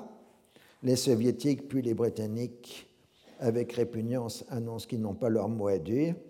Et le 30 octobre 1925, le Parlement persan vote l'abolition de la déposition de la dynastie régnante et confie à Reza Palvi le gouvernement provisoire, ce qui conduit le 12 décembre 1925 aux modifications de la Constitution qui fait de Reza Palvi le nouveau chat, fondateur d'une nouvelle dynastie, les Pahlavis. Le 15 décembre 1925, il prête serment de souverain. L'idéologie du nouveau pouvoir est avant tout nationaliste, centralisatrice et moderniste. L'autoritarisme est nécessaire pour mettre fin à toutes ces faiblesses qui ont rendu le pays si misérable. Il faut mettre fin à l'ordre tribal qui empêche toute cohésion nationale et tous les particularismes. Alors, euh, il adopte la méthode britannique de gouvernement qui n'est pas le Parlement mais le bombardement aérien et des éléments dissidents. Euh, selon une logique bien connue, le programme de modernisation à outrance, conçu comme une occidentalisation, s'accompagne d'une exaltation du passé pré-islamique, de la grandeur impériale des dynasties pré-islamiques, allant des Achéménides aux Sassanides. Le but est l'affranchissement du pays, qui est marqué par l'abolition des capitulations le 10 mai 1928 comme lui-même est devenu le premier grand propriétaire terrien du pays par toutes ses confiscations, il n'est pas question de réforme agraire, mais son grand projet est la création d'un chemin de fer qu'on appellerait le transiranien, reliant la Caspienne au Golfe, ce qui est un échec économique, parce que dans l'entre-deux-guerres, le modèle des chemins de fer est encore en train de décliner au Moyen-Orient, alors que le réseau de chemins de fer n'est pas achevé parce que tout simplement le réseau automobile euh, succède pour les transports est beaucoup plus souple que le réseau de chemin de fer. Mais ce développement des réseaux de chemin de fer et surtout routiers permet aux forces militaires iraniennes, enfin persanes, d'intervenir de plus en plus rapidement dans le pays et donc de mettre fin aux différentes dissidences. Le premier Palvi mène une politique de laïcisation acharnée. Pour abolir la capitulation, il a dû adopter un code civil et une législation pénale inspirée du droit européen, ce qui met musulmans et non-musulmans sur un plan d'égalité, ce qui est inacceptable pour les religieux chiites. L'enseignement du droit nouveau conduit à l'exclusion des religieux du champ juridique, puisqu'ils n'ont aucune compétence en droit suisse, si j'ose dire. Il en est de même avec la mise en place d'un enseignement moderne qui va même jusqu'à la création d'un enseignement féminin. En 1936, le port du voile est interdit par la force, ce qui constitue un véritable traumatisme pour la société traditionnelle. Ces mesures de laïcisation s'accompagnent d'une brutalité croissante de la part du pouvoir, qui devient de plus en plus un gouvernement par la peur toute opposition laïque comme religieuse est durement réprimée. En 1935, Reza Shah impose le terme Iran plutôt que celui de Perse aux connotations trop vieillottes. Alors, euh, définitivement, contrairement à ce que d'aucuns ont pu dire, euh, y compris dans la grande presse récemment, Iran a toujours été utilisé par les locaux. Ce n'est pas une invention. Hein, simplement, c'est plutôt de rendre en usage international ce qui est la pratique courante euh, dans le pays. Perse était plus étranger aux habitants que Iran, même si Iran, vous le comprenez, renvoie aussi à l'idée arienne, c'est la même racine. Mais les Persans, eux, disaient qu'ils étaient iraniens depuis longtemps. Sur le plan international, le pays bénéficie des traités conclus par l'Union soviétique au début des années 1920, allant de la Turquie à l'Afghanistan. Ces traités de bon voisinage interdisent toute action anti-soviétique à partir de la Turquie, de l'Iran et de l'Afghanistan, mais inversement, les soviétiques garantissent aucune ingérence dans les affaires des trois pays. Euh, L'Irak et la Turquie, euh, donc la Perse faisait partie des États fondateurs de la Société des Nations, c'était un des rares États musulmans, peut-être le seul à l'époque qui était entré à la Société des Nations à sa fondation. L'Irak et la Turquie adhère à la SDN en 1932, l'Afghanistan y entre en 1934. Donc là encore, comme je le disais dans le cours précédent, sur le plan symbolique, c'est absolument énorme. Ils sont reconnus comme des États de plein droit à égalité avec les autres États du monde.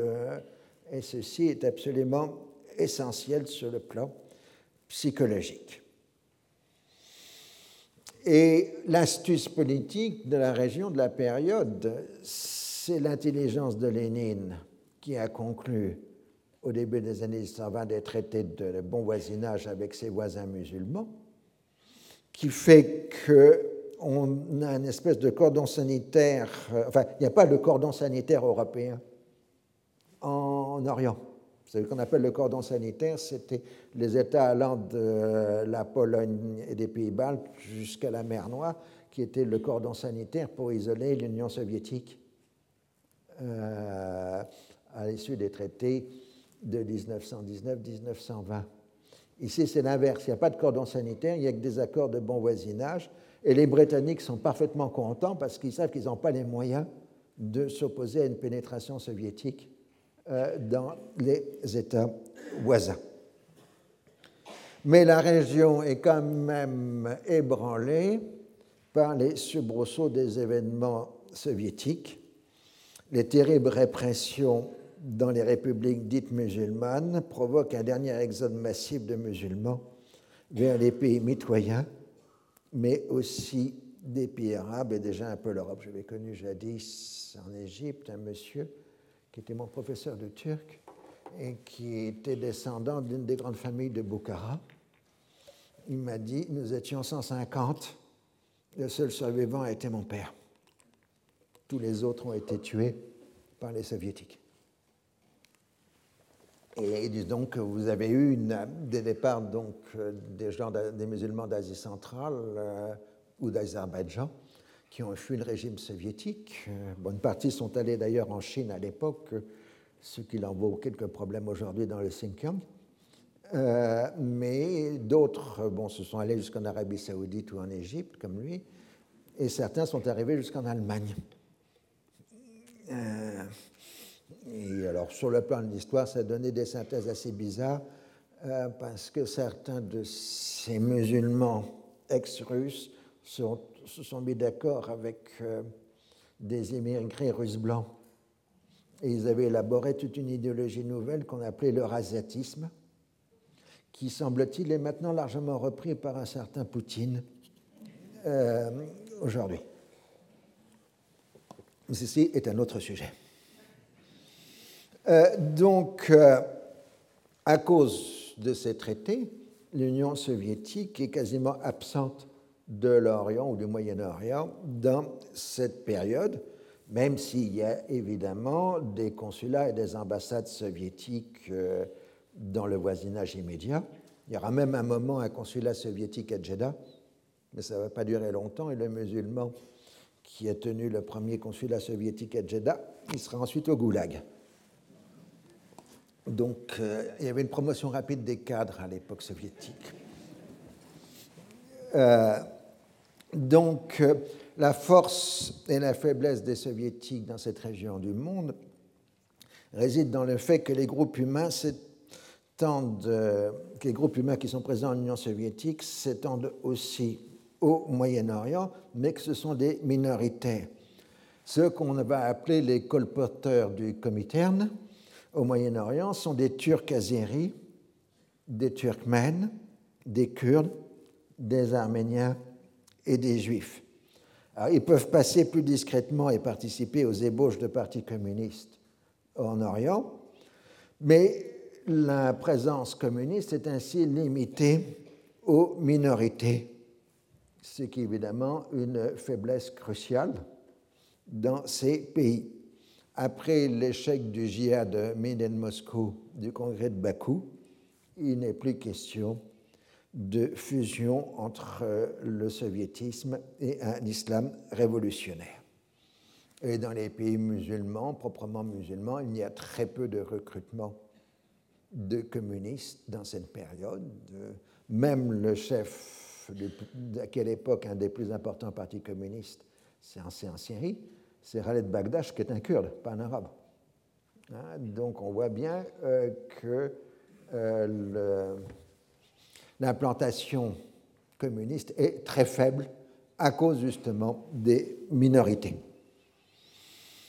Alors, ce qui a inspiré Reza Shah comme ligne politique, c'est évidemment Mustafa Kemal en Turquie. En tant que libérateur de la patrie, Mustafa Kemal a une légitimité bien plus forte que celle de Reza Shah. Il a liquidé toutes les oppositions, y compris celles de ses anciens frères d'armes, et le régime kémaliste devient une véritable dictature à partir de 1925. Il réprime avec une terrible violence les insurrections kurdes qui sont à la fois religieuses et ethniques la doctrine officielle devient qu'il n'y a pas d'autres populations que des Turcs en Anatolie. Les Kurdes ne sont que des Turcs des montagnes qui ont oublié leur langue, il faut leur réapprendre. Euh, alors, euh, on essaye de modifier la composition ethnique de la, d'Anatolie, mais ça ne donne pas de très bons résultats une fois que tous les chrétiens éliminés, évidemment. Les réformes laïcisantes se succèdent, le couvre-chef européen est rendu obligatoire, les confréries soufis sont interdites, l'alphabet arabe est abandonné au profit de l'alphabet latin. Là, vous avez Mustafa Kemal, Atatürk, euh, donnant une leçon d'alphabet latin euh, au peuple. Établissement d'un droit civil sur le modèle européen, adoption d'un patronyme. Mustafa Kemal devient Atatürk, c'est-à-dire le père des Turcs, et son compagnon d'armes, Ismet, euh, prend le nom de la bataille qu'il a gagnée, donc il devient Ismet Inonu. Un véritable culte de la personnalité s'établit autour d'Atatürk, avec en particulier des statues qui sont autant de scandales pour les musulmans les plus pieux. Un nouveau récit national est inventé, faisant des Turcs le peuple premier de l'humanité. Le premier homme était turc, et tac, tac, tac.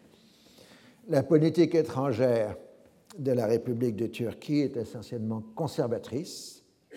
Le projet d'homogénéisation de la Turquie est contraire à tout irrédentisme. Le panturquisme de la période précédente est abandonné d'autant plus que les autres peuples turcophones sont sous domination soviétique et qu'il n'est pas question euh, d'intervenir et qu'on ne veut pas se brouiller avec euh, l'Iran qui, a une population turcophone euh, d'Azérie. Si le communisme est combattu à l'intérieur, avoir des bonnes relations pour Ankara avec l'Union soviétique est une règle cardinale et le traité turco-soviétique est régulièrement renouvelé en 1925 et 1929 avec la clause de ne pas entreprendre d'action hostile contre l'autre partenaire, la fameuse clause euh, de bon voisinage en quelque sorte. Le grand projet de la République de Turquie en relations internationales, c'est de devenir une puissance européenne. Une réconciliation est entreprise avec la Grèce qui aboutit le 30 octobre 1930 à la conclusion d'un traité d'amitié entre les deux puissances. L'entrée à la SDN en 1932 permet à la Turquie d'apparaître plus européenne encore mais c'est le moment où l'esprit de Genève commence à décliner.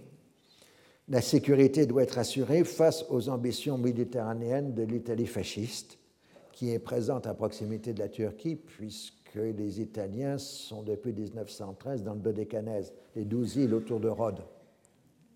Et euh, donc, durant toute la période, jusqu'en 1945, le premier danger étranger pour la République de Turquie, c'est l'Italie fasciste qui est à 3 km de la côte turque. Ah, il faut bien avoir ça à l'esprit. Et euh, d'autant plus que les Italiens ont fortifié le Dodécanèse, ce qui était théoriquement interdit par les traités. Alors en revanche, on fait donc des traités de bon voisinage avec la Grèce et d'entente cordiale, puis on signe des traités de non-agression avec la Roumanie et la Yougoslavie, ce qui aboutit en 1934 à ce qu'on appelle le pacte balkanique, avec tous les autres partenaires, sauf la Bulgarie, qui est en situation d'irrédentisme par rapport à la Grèce à la Yougoslavie. Donc à la fois la République de Turquie se fait reconnaître un rôle essentiel dans les Balkans par le pacte balkanique, mais un rôle conservateur contre toute forme de remise en cause des frontières. Même chose avec l'Iran en 1932 où un traité permet de stabiliser exactement la frontière. La stratégie de pacte collectif est ensuite adoptée avec la conclusion du pacte de Sardabad. Je n'ai pas, trop, pas marqué, bon, c'est idiot. Non, aussi, il est là, enfin. Sardabad. Euh, donc, euh, avec euh, l'Irak et l'Iran, Sardabad, c'est le nom d'un palais à Téhéran. Ce traité, prévoit le maintien des frontières, la non-ingérence dans les affaires intérieures, la non-agression et la consultation sur les affaires communes. Cette sécurité collective entre la Turquie, l'Irak et l'Iran, en fait une signification essentielle, c'est une assurance commune contre tout mouvement autonomiste kurde. La dégradation de la situation internationale fait comprendre aux responsables britanniques qu'il n'est pas possible de s'opposer à une éventuelle remilitarisation des détroits. Une conférence est organisée à Montreux en 1935 qui aboutit à la fameuse convention de Montreux qui permet à la Turquie de remilitariser les détroits, ce qui lui permet de protéger Istanbul. La convention fixe les possibilités de passage de navires de guerre entre la Méditerranée et la mer Noire. Elle est toujours valide aujourd'hui, même si on verra qu'elle sera remise en cause au lendemain de la Seconde Guerre mondiale. Donc, vous voyez, après le, le coup de sabre saoudien, on a euh, les autoritarismes modernisateurs que l'Occident va reconnaître comme des choses positives, parce que c'est une laïcité. Les radicaux socialistes français sont aux anges, si j'ose dire, devant le laïcisme kémaliste. Mais il faut bien comprendre que c'est un laïcisme imposé par la force à des populations des plus réticentes. Ce sont des véritables violences traumatisantes pour ces sociétés, qui elles-mêmes sont issues d'une période antérieure de destruction, de violence, etc. Alors, ceci nous conduit à, dans la foulée du feuilleton, un nouveau chapitre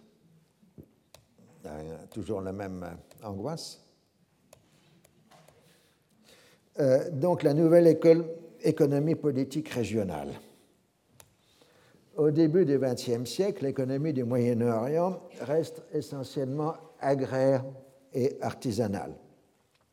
Les capitulations interdisent toute mesure protectionniste ayant pour finalité la création de l'industrie, ce qui est d'ailleurs handicapé par l'absence de ressources de charbon en dehors de quelques gisements exploités en Anatolie. La guerre, la Grande Guerre, en interdisant les importations, a permis l'ébauche d'un mouvement d'industrialisation, surtout en Égypte.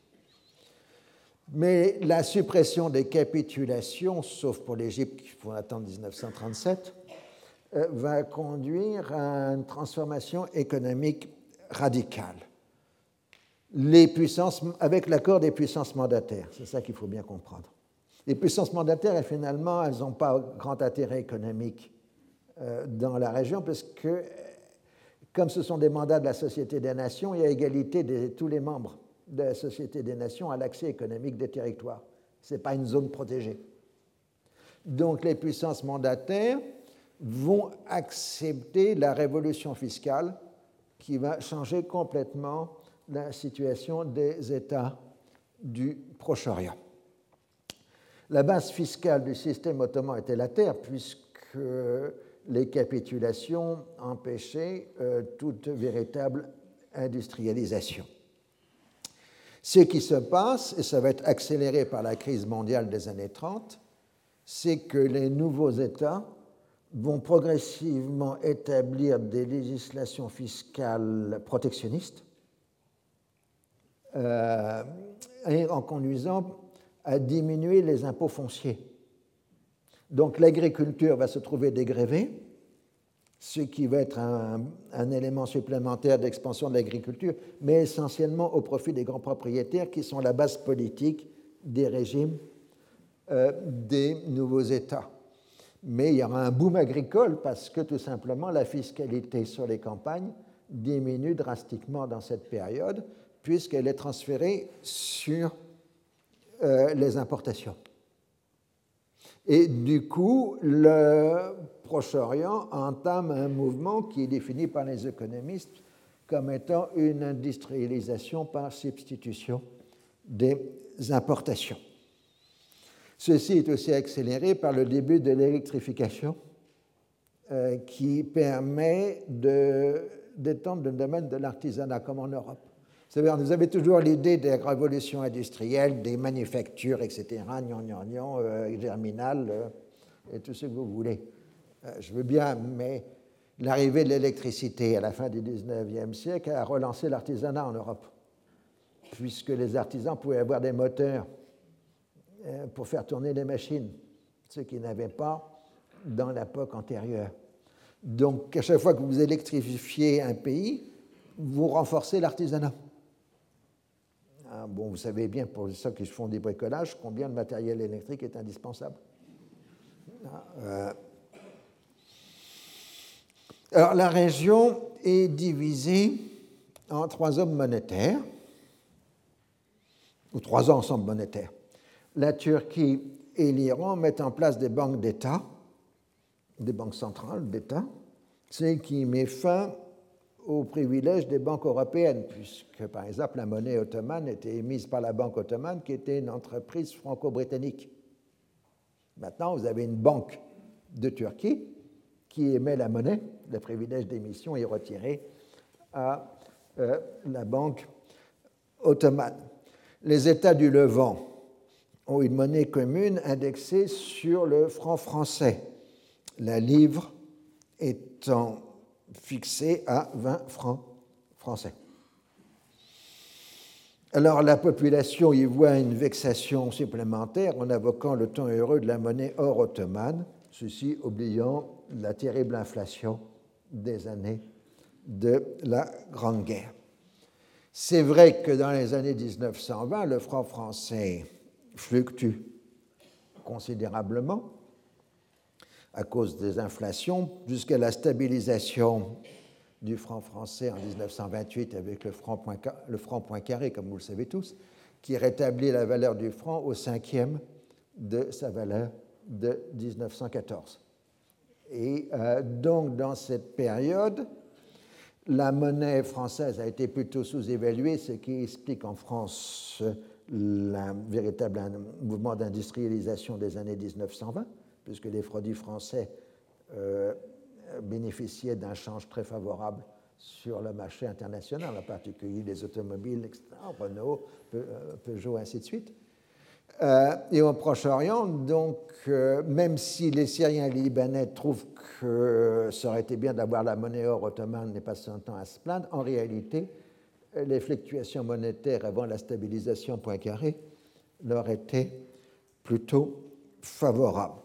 Ce qui n'est pas le cas des États sous domination britannique où la monnaie est indexée sur la livre sterling, qui se trouve nettement surévaluée puisque les Britanniques ont rétabli la parité or de 1914 en 1925. Et donc la monnaie britannique étant surévaluée, toutes les monnaies dépendantes de la monnaie britannique sont surévaluées, comme la livre palestinienne, la livre égyptienne, la livre irakienne, et ainsi de suite. Euh, mais en revanche, dans les deux pays, l'indexation des monnaies, soit sur le franc, soit sur la livre sterling, et le fait que ces monnaies en réalité soient contrôlées à distance, soit par la Banque euh, de Londres, euh, soit par la Banque de Paris, enfin la, Banque centrale, enfin plus comment on la, Banque de France, soit contrôlée par la Banque de France ou, contrôlée par le Trésor britannique, fait que euh, ces monnaies sont garanties. Et donc, euh, les gens du Proche-Orient peuvent accéder à des prix internationaux à des taux d'intérêt extrêmement bas, puisque la prise de RICS est la même pour euh, la Syrie, l'Égypte, que pour un prêt en Angleterre ou en France. On ne pense jamais aux conséquences positives du colonialisme, en un sens. Euh, les lourdes dettes ottomanes et égyptiennes sont remboursées en valeur nominale, ce qui en gros euh, conduit à une diminution de 4 cinquièmes euh, de la valeur de la dette, puisque bah, si vous prenez la dette ottomane, elle est libellée en francs français, c'est en valeur hors 14, donc la, Turquie liquide la dette ottomane au cinquième de sa valeur, euh, ce qui est une très bonne opération financière euh, dans cette période.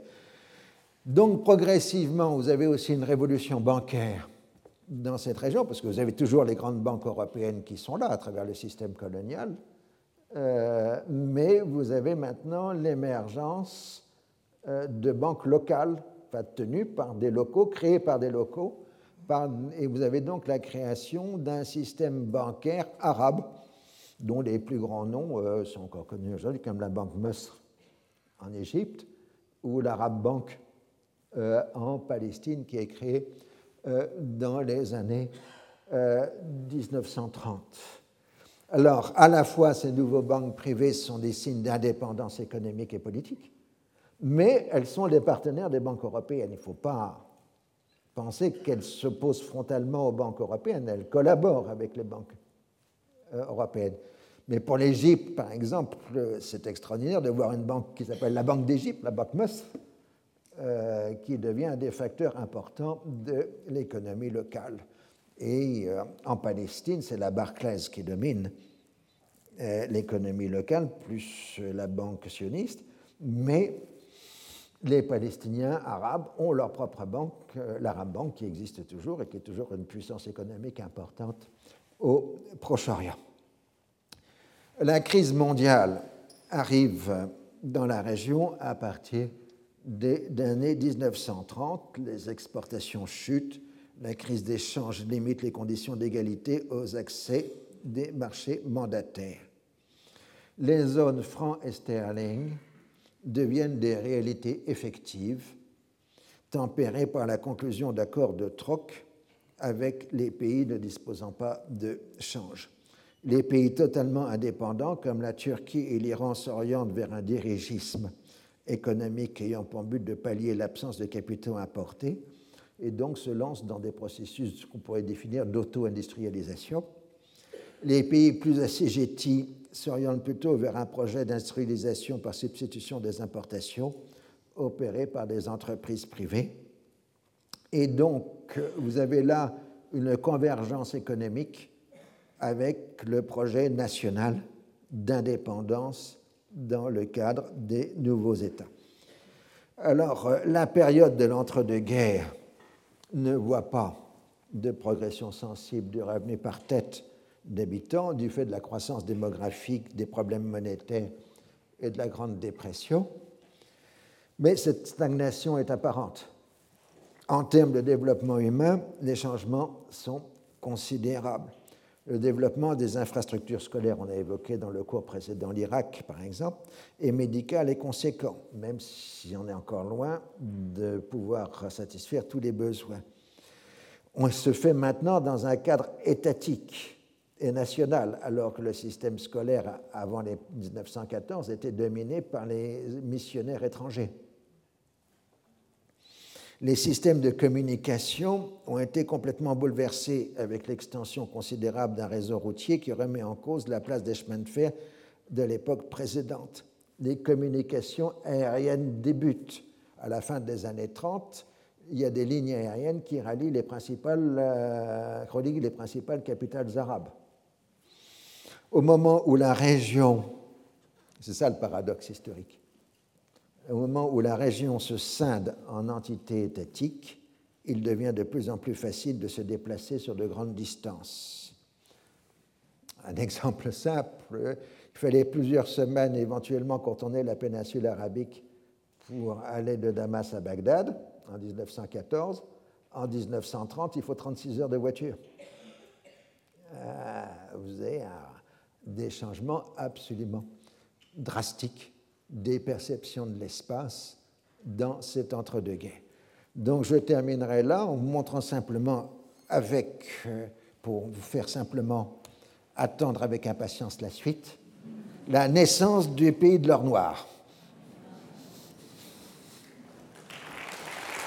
Retrouvez tous les contenus du Collège de France sur www.colège-2-france.fr.